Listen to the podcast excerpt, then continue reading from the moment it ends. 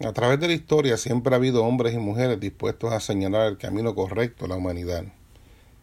De igual forma, para nadie ha sido un secreto que siempre ha existido las mismas necesidades en la familia, como lo es el alimento, el cobijo, el trabajo, la compañía, la libertad, el perdón, la aceptación y el amor. En toda época hay muchas personas que tratan de hablar sobre estas realidades y estas necesidades humanas y de anunciar las implicaciones sociales particulares del momento. Estas personas están al cruce de los caminos señalando a los demás la vía que jamás han transitado.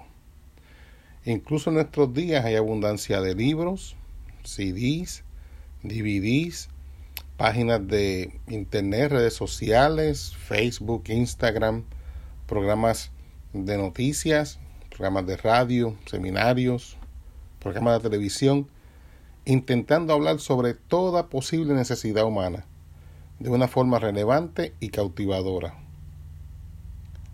Pero, a pesar de esta aparente abundancia, en realidad hay una gran escasez. Y no me refiero a la escasez material.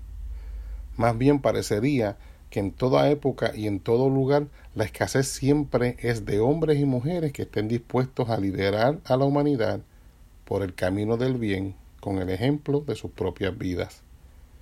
Encontrar vidas auténticas a cada momento de la historia siempre ha sido difícil y bien raro.